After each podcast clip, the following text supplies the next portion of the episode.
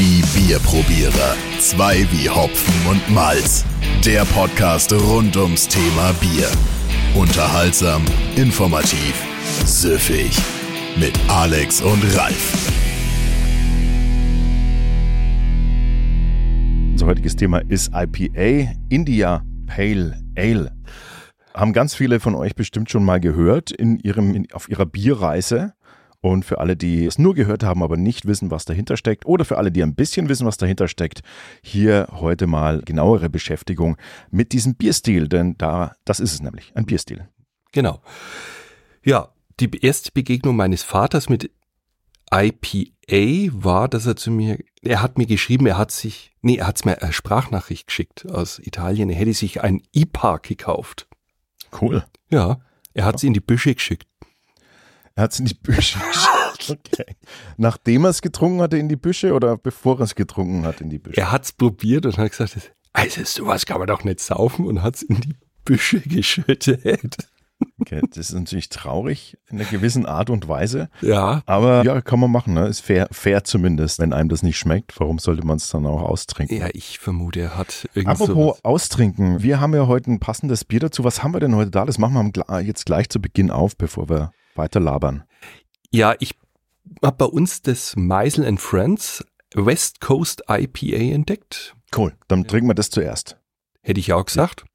Dann Soll ich es gleich rausholen? Ja, ja, Oh, ja. oh, oh. Bevor wir hier, bevor wir hier jetzt groß ins Labern verfallen und euch erklären, was das eigentlich ist, das Ganze, machen wir es doch mal sch- auf und, und stoßen schon mal an, damit das schon mal. Die Flasche ist ja herrlich, ne? Also da fühlt man sich gleich wie in Kalifornien, würde ich sagen, ne? Mit den Palmen und Müssen wir mal Farben. erklären, erklären, was drauf ist auf der Flasche oder warum die, warum die so toll ist. Ja, also man hat so das Feeling von, man fährt von Beverly Hills runter und kommt unten an den Strand von Los Angeles.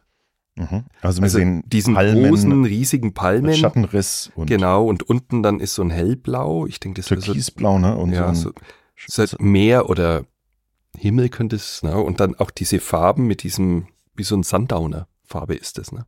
Zu dem Bier dann natürlich dann äh, später noch gleich mehr. Jetzt stoßen wir erstmal an und dann sagen wir, was wir hier eigentlich haben. Mhm, mhm. Prost. Brüstler. Boah, das haben wir noch nie gemacht, dass wir gleich am Anfang getrunken haben. Boah, das duftet, das ist ja Wahnsinn. Hm. Nom, nom, nom. Öha. Ordentlich Dampf. Was es damit auf sich hat, da gehen wir jetzt langsam mal so rein in das Thema. Thema der Woche. IPA steht für India Pale Ale. Und die Geschichte des IPA, damit würde ich jetzt sagen, fangen wir an. Wie ist das eventuell entstanden? Also man vermutet ja, dass im 17. Jahrhundert wollte man die Kolonien mit Bier versorgen. Und nachdem das Bier auf dem Weg dahin Die- sehr lange Wir reden von englischen Kolonien in Indien. Mhm. Es war ja recht lang unterwegs. Und ja, dann hat man sich überlegt, je stärker man das einbraut und je mehr Hopfen man zugibt, desto haltbarer wird's. Und so hat man es dann halt dahin verschifft. Und eigentlich war der Hintergedanke, dass man es dort Damals- verdünnt, oder? Damals war, ich wür- würde mal noch ganz kurz auf der, ah, du kannst gleich weitererzählen. Ja.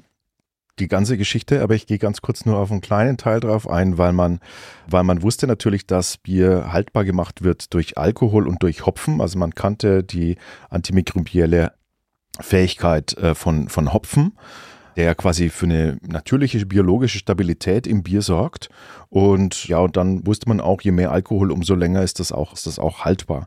Deshalb also die Idee, wir brauen es extra stark ein, verwenden besonders, also verwenden mehr Stammwürze, mehr Malz dafür, ergibt auch mehr Alkohol und wir verwenden mehr Hopfen, weil wir wissen, dass der Hopfen dafür sorgt, dass das Bier länger haltbar ist. Ja, es ist halt auch immer brutal vollmundig, ne? so ein IPA. Also da- das ist wie ein, ein sättigender Schluck, sage ich immer, wenn du ein IPA trinkst.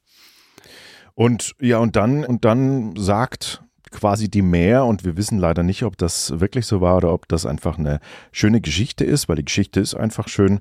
Die sagt dann, dass das, das eigentlich gedacht, geplant war, dieses Konzentrat, was, das ist quasi doppelt so stark gewesen. Also wir, wir schätzt so zwischen 8 und 9 Prozent Alkohol. Damals waren die Biere noch nicht so hoch vergoren. Das heißt, Alkoholgehalt war vom Standardbier einfach ein bisschen geringer, so vielleicht circa 4 Prozent rum. Und das war also jetzt doppelt so stark und der Plan war, Das ein bisschen aufzudünnen, sage ich jetzt mal. genau, einfach wieder Aber- Wasser zuzugeben und dann hat man dort vor Ort äh, das gleiche Bier wie zu Hause. Aber das ging angeblich, hat man es unterwegs ja schon probiert und war so begeistert von den von dieser Flüssigkeit und dem Geschmack, dass man gesagt hat, man wäre ja blöd, wenn man das jetzt verwässert. Genau, also es schmeckte natürlich besonders geil und wirkte auch besonders geil. Aber da ist auch jetzt schon der Teil zu Ende, in dem man äh, einfach nicht genau weiß. Was man aber weiß, ist, dass, dass der Bierstil IPA dadurch in England entstanden ist und dass eventuell vermutlich einfach auch deshalb gut ankam, auch bei der Bevölkerung, dass, dass man ihn einfach gebraut hat, weil, weil er geschmeckt hat. Fertig. Und Die, die Geschichte mit, mit den äh, Kolonien im 17. Jahrhundert in Indien die ist schön, aber wir wissen es nicht ganz so genau, ob das richtig ist. Ja. Es gibt aber auf jeden Fall den Begriff IPA bereits auch in England im 17. Jahrhundert unter den normalen Bierbrau-historischen Dokumenten. Mhm. Haben wir schon gesagt, dass es obergärig ist? Ich denke, das ergibt sich klar eh draus, da, weil das ja im 17. Jahrhundert war, wo man ja untergärige Biere eher weniger gebraut hat. Obergäriges Bier, was das bedeutet, das könnt ihr in unserer Folge 1 nachhören. Da beschäftigen wir uns nämlich mit dem Thema obergärig, untergärig. Also, was sind noch ein paar Definitionszahlen vom, vom IPA? Wir haben immer beim IPA so zwischen 12 und 17 Grad Plato Stammwürze und etwa 5 bis 9 oder 5 bis 8,5 oder 8 Prozent Alkohol. Und das Besondere jetzt an den IPAs, wie wir sie kennen, und das muss man jetzt Mhm. hervorheben, also die klassischen Biere, Craft Beer IPAs sind eben besonders viel Aromahopfen. Verschiedenste Aromahopfen, die vorwiegend aus Amerika kommen, die dadurch besonders viel Fruchtaromen haben in ihrem Aromenspektrum. Und so sind eigentlich dann diese IPAs sehr schnell bekannt geworden oder in Verbindung gebracht worden mit, mit der Craft Beer Szene. Also unser IPA, was wir jetzt gerade trinken, das äh, hat so einen Mango Grapefruit Touch hat es. Mhm. Und also es ist so ein ganz typischer Fruchtgeschmack, den man dann auch, man macht es ja auf und es ist immer so ein Hauch, so ein richtiger Fruchtkorb, sage ich immer, der einem da entgegenweht, schon wenn man die Flasche öffnet. Also ich finde es sehr lecker und spannend. Kann es einem natürlich auch versauen, wenn es dann zu bitter ist. Ne? Das stimmt. Zu bitter kann nämlich durchaus der Fall sein. Wenn wir uns mal angucken, welche verschiedene, also selbst immer, innerhalb vom Bierstil IPA haben wir ja noch Variationen. Also wir reden ja nicht nur von dem einen IPA, sondern der Bierstil IPA ist relativ breit aufgefächert. Also was haben wir alles, Ralf? Ne, wir haben East Coast, West, West Coast, Coast, IPAs. ja, ne? klar. Dann haben wir, das trinkt man nachher auch noch, ein Session IPA. Dann das NIPA, zum Beispiel das, das New England IPA oder ein Black IPA. Ja, Imperial IPA, also es Was ist ein Black IPA? naja, ist ja die Farbe dunkel. Ja. ja, halt, genau. Also es ist, es ist auf jeden Fall natürlich dunkle Malze verwendet worden. Und das da ist ist, spannend, finde ich. So. da ist- Black IPA ja. habe ich selten. Ja, ist auch durchaus fraglich, ne? Weil, weil ja IPA, also wir reden ja India Pale Ale, Hm. Pale Ale ist die, ist quasi die Definition schon äh, von der Farbe her hell. Mhm. Und kann es also überhaupt sowas wie ein Black IPA geben? Fragezeichen. Aber ihr seht ja, dass da ist anscheinend keine Grenzen gesetzt und man definiert einfach, ich braue, ich brauche quasi ein IPA, aber ich verwende nur dunkle Malze. Ja, aber ich finde es ja eigentlich das Schöne, dass die Leute, die dieses, sag ich mal, IPA damals wieder so für sich entdeckt haben, diese Craft Beer Szene, dass die halt so unglaublich viele Facetten dann hervorgebracht hat. Und ich finde es total spannend. Ich mag nicht alle, bin ich ganz ehrlich, aber vieles davon. Was meinst du jetzt mit, was hat es hervorgebracht? Naja, wenn man mal sieht, wie diese Craft Beer Szene entstanden ist und wie die dann so nach und nach diese IPAs für sich entdeckt hat, weil in Amerika gab es ja nur diesen, diesen Plempel, diese, wie sagt man da, diese Dünnbiere. Und dann haben sie gemeint, sie müssen sich selber was machen und dann haben sie halt diese IPAs für sich entdeckt, weil die halt auch sehr, sehr speziell sind. Und diese, ich sag mal, Bewegung ist ja dann so Anfang 2010, 11, 12 kam das ja dann so langsam zu uns rüber. Und mittlerweile, also jeder, der was auf sich hält, macht ein IPA, sage ich immer. Ne? Ja, weil es natürlich auch jetzt ein relativ leichter Bierstil ist. Ne? Mhm. Also vom, vom Brautechnisch her heißt es nämlich quasi, man kann nicht jetzt super viel verkehrt machen. Es ist ein, nee, nee, das möchte ich so nicht sagen. Es ist aber ein beliebter Anfängerbierstil. Kann viel Hopfen reinhauen und die Wahrscheinlichkeit ist groß, dass vielleicht auch viel dabei rauskommt, wenn viel Aromahopfen drin ist, wohlgemerkt. Aber und, es ist auch manchmal, habe ich manchmal den Eindruck, da merkt man, oh shit, es geht jetzt ein wenig daneben und dann haue ich ordentlich viel Hopfen rein und kaschiere da ein bisschen was weg. Ja, aber du weißt ja eigentlich erst so ein bisschen spät danach erst, was daneben gegangen sein könnte. Und klar kann man Braufehl Braufehler kaschieren mit, mit viel Hopfen, aber das, das merkst du eigentlich erst danach, wenn du weißt, oh, ich habe einen Braufehler, man merkt ihn fast nicht, weil so viel Hopfen drin ist. Aber das ist nochmal ein anderes Thema. Zu der Craft Beer Szene und Bewegung machen wir übrigens dann im, in der nächsten Folge ein Fass auf. Da gehen wir nämlich einfach mal drauf ein, was ist denn das eigentlich, so ein Craft Beer. Aber jetzt nochmal zum Thema IPA. Weil wir haben ja, also wir haben ja starke Fruchtnoten drin, ne? Also Mhm. gerade wenn man es riecht. Das ist ja das Schöne, du machst so ein IPA auf und riechst einen, einen tropischen Fruchtkorb. So. Und die Frage ist natürlich immer bei ganz vielen, die das das erste Mal trinken oder vor allem riechen.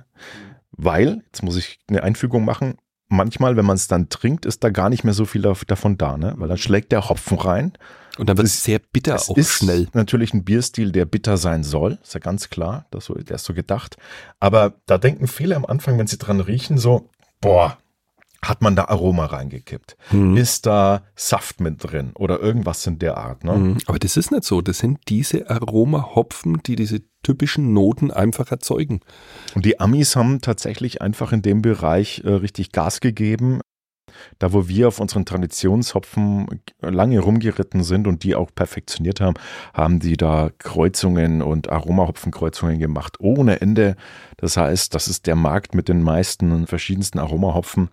Und der ist natürlich zu uns gekommen irgendwann. Das heißt, jetzt entdeckt man auch so ein bisschen, das ist ja Wahnsinn, so ein Bier, äh, so, ein, so ein Hopfen, der gibt dann irgendwann Maracuja ab oder Melone oder Johannisbeere oder whatever. Ja, das ist schon, das ist schon natürlich ein spannender Bereich. Dann. Mhm. Es hat halt auch für Leute einen Zugang geschaffen zum Bier, die vorher das nicht so getrunken haben.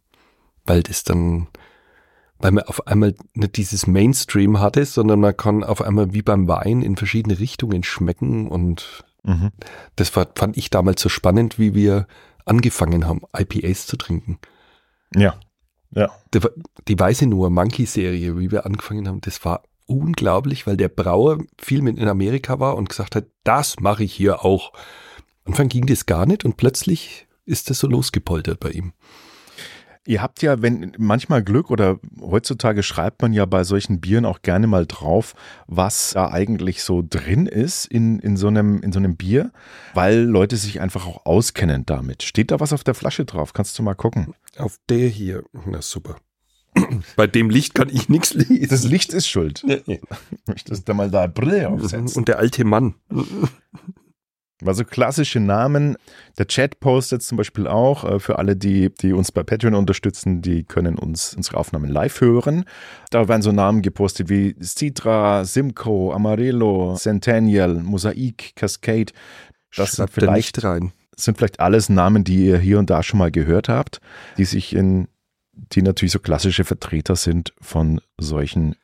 Also bei dem hier steht es nicht drauf, beim nächsten wüsste ich's. Da, da habe ich es auch aufgeschrieben. Das Sabro und Cool. Aber das sind wir ja. Kaschmir und was weiß ich und Kaskade wäre beim anderen jetzt. Aber bei dem, da steht nichts drauf auf der Flasche. Da sind wir ja noch nicht, deswegen äh, noch ganz kurz, was, was wir für ein Bier jetzt haben, weil wir haben natürlich jetzt einen, einen klasse Vertreter eines West Coast IPAs Mhm. vor uns. Was ist der Unterschied zwischen West Coast und East Coast IPA? Also um es kurz zu fassen, ich, die West Coast fordern dich ein bisschen mehr wie die East Coast, weil die doch ein bisschen härter sind, sage ich jetzt mal, und bitterer und voller. Und die East Coast, das ist ein bisschen geschmeidiger, sage ich jetzt mal. Eher was für, für den Einstieg des West Coast, das ist dann schon entweder der tiefe Einstieg oder der Ausstieg. Weil Ich hab's- brettet schon ganz schön. Ich habe es jetzt gar nicht im Kopf. Es gibt, es gibt ein ein IBU-Wert, der quasi für West Coast gilt, ein Mindestwert, den habe ich aber jetzt gerade nicht im Kopf. Also es gibt so eine Mindestbittere, die quasi die West Coast haben sollten und das ist der Grund natürlich ist, also nicht der Grund, aber West Coast IPAs, wie du sagst, da gibt, da, da gibt die bittere Gas. Die legen einfach richtig, die legen, machen die so richtig ein Hopfenbrett rein. So musst du dir danach irgendwie den Mund spülen musst. Ja, oder man nimmt den nächsten Schluck, so heißt es ja immer, ne? Also es muss so perfekt bitter sein, dass man angeregt wird oder animiert wird, den gleich nochmal weiter zu trinken. Ja, das stimmt. Ja. Und dann ist es richtig gut. Ich finde ja, bei dem hier soll ja angeblich auch Pinie und so leicht harziger Hauch drinnen sein. Also die, mit, mit, da gehe ich mit, Pinie und Harz finde ich, finde ich voll wieder. Wir haben das Meisel and Friends West Coast IPA. Das, Das ist, ist lecker. Das ist ein klasse Vertreter von diesem Bierstil. Die, die, Hm. die Zähne werden schon ein bisschen belegt, ne? Das Hm. hat man dann irgendwann ab einer bestimmten Die quietschen. ab einer bestimmten Bittere. Und ja, und wer jetzt sagt, so, das ist mir jetzt zu krass am Anfang, der steigt einfach mit einem Pale Ale ein. Also lässt das I vorne weg und steigt mit einem Pale Ale ein, weil die Pale Ales, also ne, sind ja quasi die leichteren Vertreter der India Pale Ales. Also da kann man sich auf jeden Fall schon mal rantasten.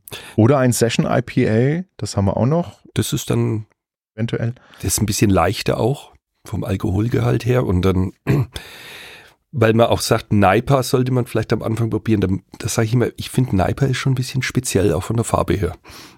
Weil das ist Wieso doch immer. solltest du Naipa am Anfang probieren? Ja, es war im Chat gestanden, dass jemand meint, ein für Einsteiger wäre das Naipa. Ach so. Ja, und da dachte ich mir, Ja. hm, ich weiß es nicht, weil das ist optisch dann schon ein bisschen speziell, ne? weil es doch sehr trüb ist. Ich finde, ich finde, Naipa kann, das, ich finde, Naipa ist, ist ja nochmal ein eigener Bierstil innerhalb vom, also das ist auch ein IPA, aber es ist ein New England IPA, gilt auch als eigener Bierstil und kann da beide Spektren ab, abdecken. Es gibt die ganz sanften Naipas, die unglaublich schön sind, harmonisch sind und dann gibt's die, die ultra krassen Naipas, die, ja, die quasi so einem West Coast IPA auch nicht nachstehen. Kann so oder so sein. Also habe ich jetzt zumindest diese Erfahrung gemacht. Machen wir bestimmt aber auch irgendwann mal einen eigenen, vielleicht machen wir mal einen eigenen Naipa, eine eigene Naipa-Sendung, weil das ist schon ein Mm. sehr spannender Bierstil, wo nochmal mehr passiert, auch beim Brauen. So, jetzt erzähl uns ganz kurz was zu Meisel and Friends. Ja, beim Meisel Friends, das ist natürlich der Kopf von der ganzen Sache, ist natürlich der Jeff Meisel. Der ist ja in Amerika aufgewachsen, anfangs, hat dann hier in Deutschland studiert und sozusagen dann mit seinem Bruder dann sozusagen alles dann mal übernommen dann, also dieses Familienkonsortium.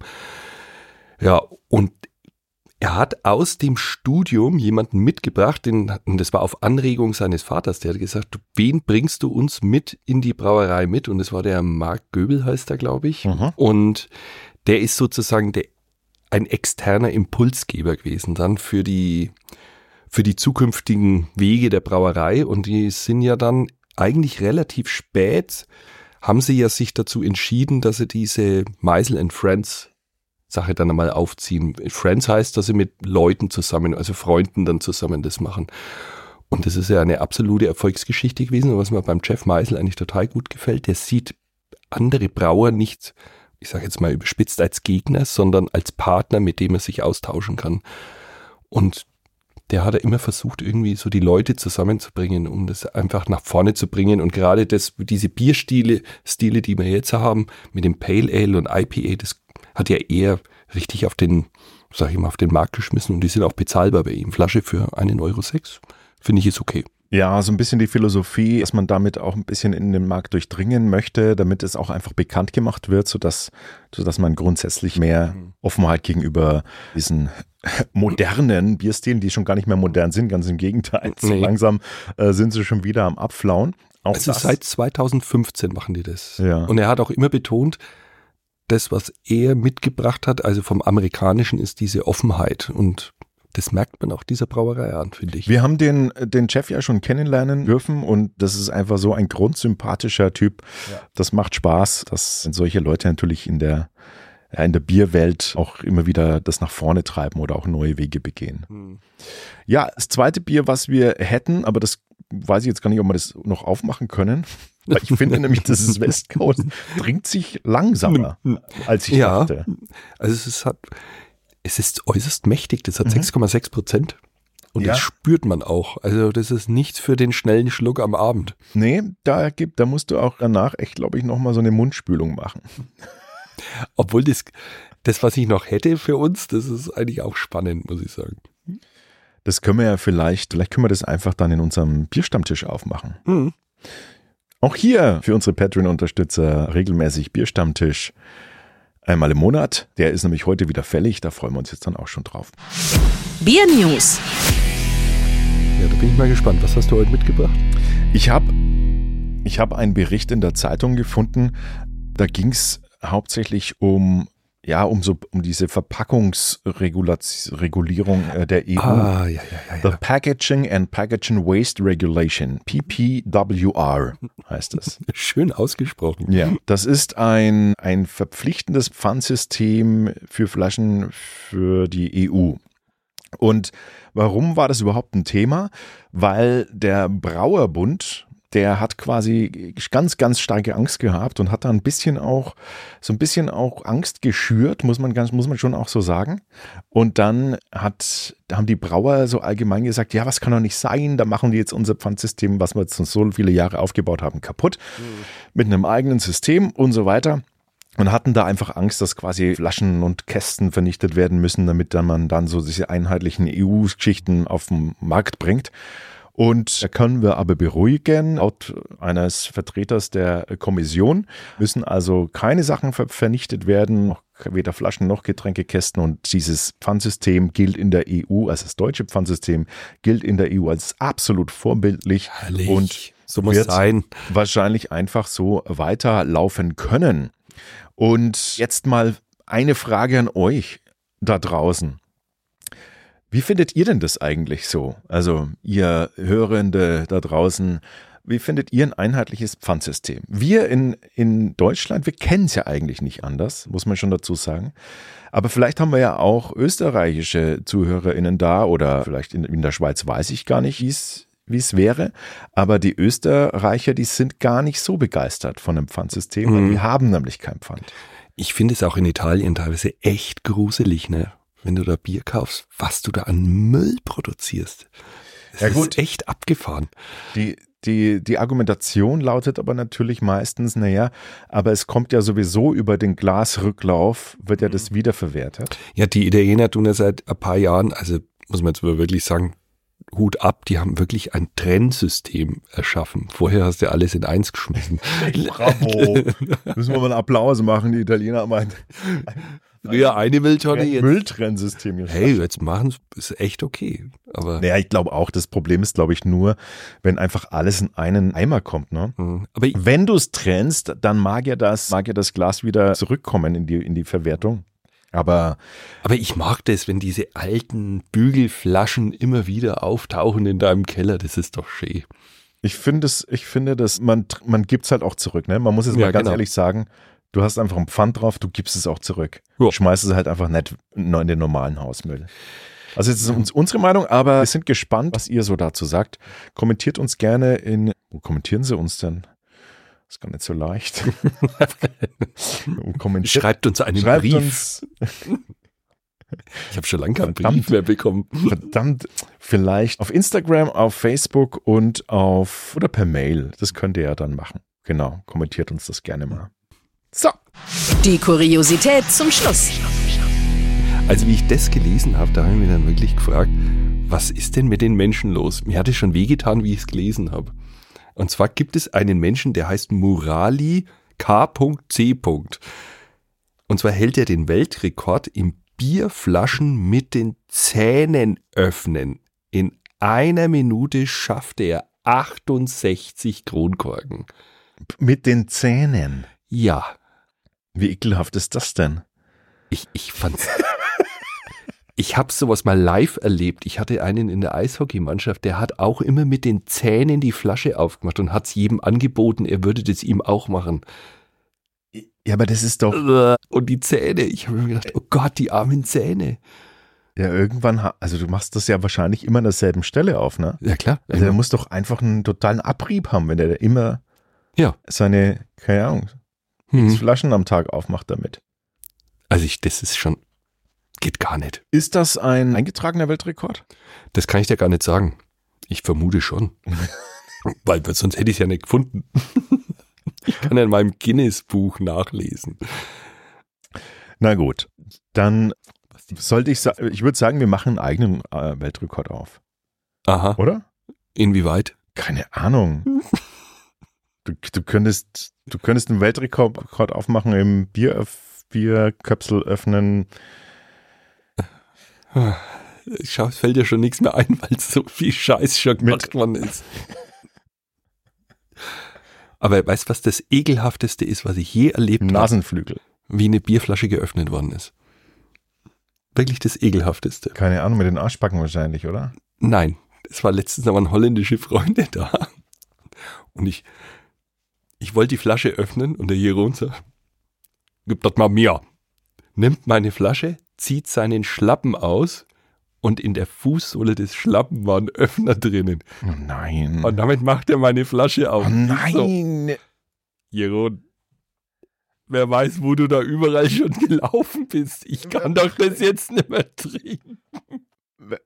Erstens, warum gibt's das? Ich Also ich habe das es auch schon mal gesehen. Der Sinn hat sich mir noch nie eingestellt. Das ist doch widerlich. Warum macht man das? Keine Ahnung. Und ma- es macht hinten und vorne einfach keinen Sinn. Nein, es ist, es, Nee. ich, ich, ich fand es auch sinnbefreit. Aber das ist für mich noch widerlicher als mit den Zähnen. Oh Mann, ja gut, die Zähne, die tun mir, das tut mir einfach nur weh, wenn ich's höre. Ja, aber da ist den Speichel von ihm auch dran. So, ihr Lieben, das war's schon wieder. Wir haben in der nächsten Folge als kleine Vorschau, ich vorhin, vorhin schon kurz angeteasert, das Thema Craft Beer. Was ist das? Woher kommt das und wo geht es hin? All das in der nächsten Folge von Die Bierprobierer 2 wie Hopfen und Malz ist ein Podio Original Podcast. Idee und Moderation Alex Teubner und Ralf Wichner. Produktion Alex Teubner und Ralf Wichner mit Unterstützung des Funkhaus Nürnberg. Alle Podio Podcasts findest du auf podio.de, in der kostenlosen Podio App und überall dort, wo es Podcasts gibt. Podio, Podcasts für dich aus deiner Region. Macht's gut, Servus. Servus.